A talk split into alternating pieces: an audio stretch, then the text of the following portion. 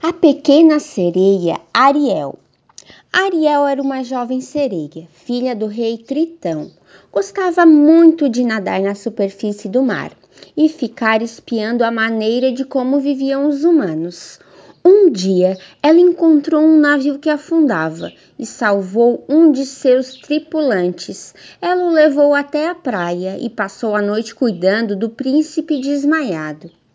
Pela manhã, o príncipe Eric acordou.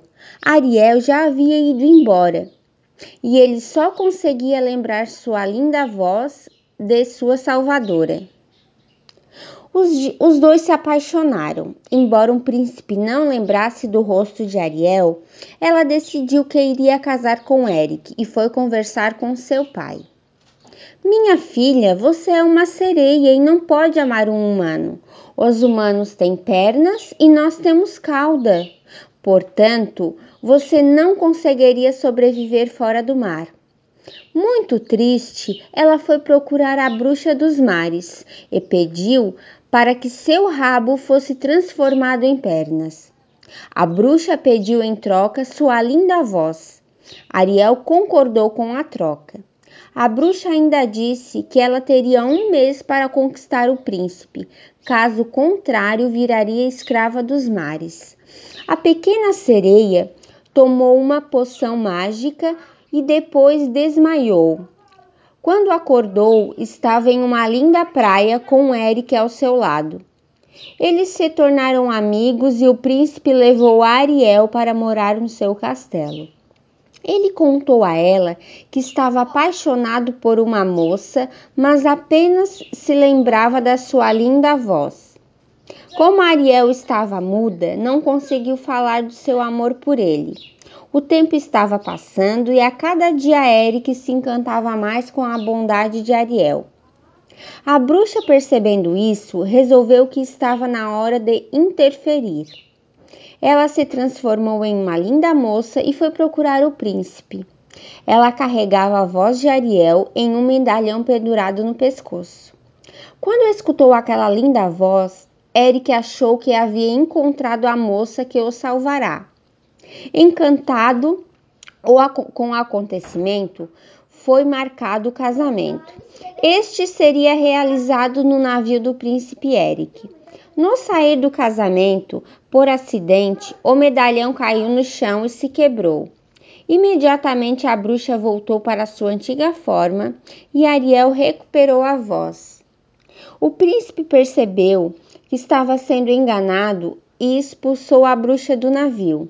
Ele ficou muito feliz, pois descobriu que a sua salvadora era Ariel. Os dois se casaram e o pai de Ariel a transformou em humana para sempre. Ariel e o príncipe Eric foram felizes para sempre. Pinóquio. Certo dia, um bondoso marceneiro chamado Gepeto ganhou um pedaço de madeira mágica. Então, ele resolveu fazer uma marionete e chamá-la de Pinóquio.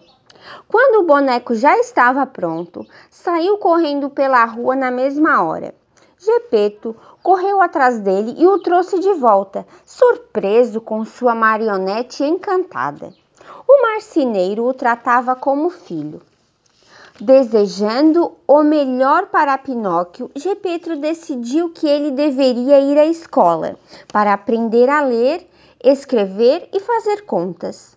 Como não tinha muito dinheiro, o marceneiro vendeu o seu melhor casaco para comprar a cartilha para o boneco.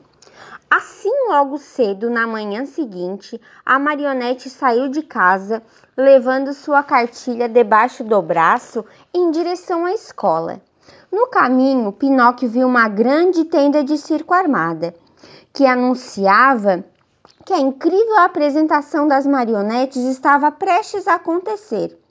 Pinóquio queria muito ver o espetáculo, mas como estava sem dinheiro, decidiu trocar a cartilha por um ingresso. O dono do circo gostou muito do boneco e o contratou para o seu show. Como recompensa, Pinóquio ganhou algumas moedas de ouro. Ele estava muito feliz, levando as moedas no bolso pela trilha que levaria de volta à casa de seu pai. De repente, apareceu uma raposa e um gato e começaram a conversar com ele. Mas o boneco não sabia que ele dois malandros que roubavam quem passasse por aquela estrada. E com ele não foi diferente. Eles roubaram Pinóquio e saíram correndo. Os bonecos perseguiram por algum tempo, mas não conseguiram alcançá-lo. Pinóquio ficou com vergonha de contar para Gepeto o que tinha acontecido. Afinal, depois de tudo que o bom homem tinha feito, Pinóquio o decepcionará. O boneco não sabia como contar a verdade. Então, decidiu inventar muitas mentiras, mas só de pensar nelas, seu nariz crescia. Com vergonha de seu nariz, Pinóquio fugiu de casa. Os dias se passaram e ele não voltou. Gepeto preocupou-se com o sumiço do filho e resolveu ir atrás dele. Desesperado, Gepeto foi procurá-lo no mar, onde acabou sendo engolido por uma baleia.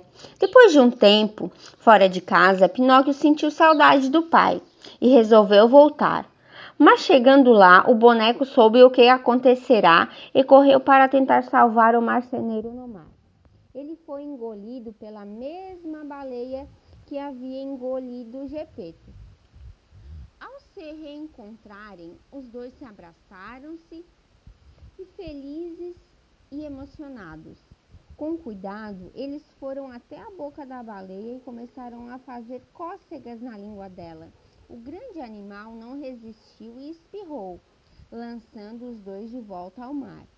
Quando estavam voltando para casa, Pinóquio pediu desculpa a Gepeto e, come, e, prometeu que não mentiria mais. Na manhã seguinte, Pinóquio teve uma grande surpresa ao notar que havia se tornado um menino de verdade. Daquele dia em diante, os dois viveram felizes para sempre. João e Maria era uma vez dois irmãos, João e Maria, que viviam com seu pai, um pobre lenhador, e sua malvada madrasta. Há muitas bocas para alimentar aqui, e não há o suficiente para comer. A, a madrasta falou ao lenhador certa noite: Leve as crianças para longe, tão longe que nunca possam achar o caminho de volta. Ao ouvi-la, João saiu de casa, encheu os bolsos com pedrinhas e voltou para a cama. No dia seguinte, o lenhador levou João e Maria para a floresta. Enquanto passavam pelas árvores, jogavam as pedrinhas pelo caminho. Quando menos esperavam, as crianças encontraram-se sozinhas na floresta. O lenhador havia ido embora. Como João havia jogado as pedrinhas pelo caminho, ele e sua irmã conseguiram voltar para casa e entraram por uma janela que estava aberta. Quando a madrasta descobriu que eles tinham voltado, ficou furiosa. Ela os deixou trancados o dia inteiro, somente com um pouco de água e um pedaço de pão velho. Quando amanheceu, o lenhador levou-os para a floresta novamente. João, porém, não tinha mais pedrinhas. E enquanto andavam, ele deixava uma trilha de migalhas de pão para marcar o caminho. Logo as crianças ficaram sozinhas, mas dessa vez os pássaros haviam comido as migalhas deixadas por João. Sem saber como voltar, eles vagaram pela floresta. Depois de andarem muito, chegaram a uma casa feita de doces. Isso é chocolate, disse João. Glacê, exclamou Maria. Famintos, mas encantados, os irmãos começaram a comer os pedaços da casa. Então, vocês go gostam de doces? Entrem e comam o que quiserem, disse uma velha mulher, mulher que os espiava. Infelizmente, a casa de doces pertencia a uma bruxa e João e Maria haviam caído em sua armadilha. Ela trancou João em uma gaiola para engordá-lo e em seguida comê-lo. E obrigou Maria a fazer os serviços da casa para depois fazer dela uma refeição também. Todos os dias a bruxa olhava o dedo de João Como enxergava com dificuldades, ela não percebia que, na verdade, o menino lhe mostrava um osso de frango. Muito magro. Quando você vai engordar? Ela questionava. Um dia a bruxa se cansou de esperar. Acenda o forno, ela disse para Maria. Teremos garotinho assado hoje. Quando a bruxa se abaixou para ver se o forno estava quente o suficiente, Maria deu-lhe um empurrão e fechou a porta. Finalmente livres, as crianças ficaram na casa comendo os doces. Depois de alguns dias, encontraram um enorme ovo de chocolate, cheios de moedas de ouro. Vamos levar o tesouro pa para o papai, disse Maria. Os dois irmãos saíram pela floresta e conseguiram encontrar o caminho de volta para casa. Com raiva, a madrasta malvada partiu e então João e Maria e seu pai viveram felizes para sempre. Os três porquinhos. Era uma vez três porquinhos que viviam com sua mãe perto do bosque. Apesar de serem irmãos, eram muito diferentes entre si. Dificilmente pensavam a mesma coisa a respeito de algo. Certo dia, a mamãe porca disse que eles já estavam grandinhos e tinham que seguir o seu caminho. Então, eles decidiram construir suas próprias casas, cada um a seu tempo e sua maneira. O caçula não era muito esperto e fez sua casa com palha.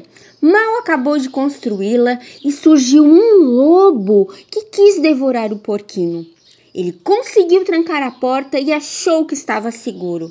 Mas o lobo soprou, soprou, soprou e a casinha desmoronou rapidamente. O porquinho correu para a casa do irmão do meio, que era bem pertinho dali. O segundo porco era um pouco mais esperto e fez sua casa de madeira. Assim que o terminou, seu irmão mais novo entrou correndo, com um lobo logo atrás. Eles conseguiram fechar a porta, mas o lobo começou a soprar, soprar, soprar e derrubou a casinha de madeira também. Então, eles correram para a casa do irmão mais velho os porquinhos correram mais depressa que suas curtas patinhas conseguiram chegar.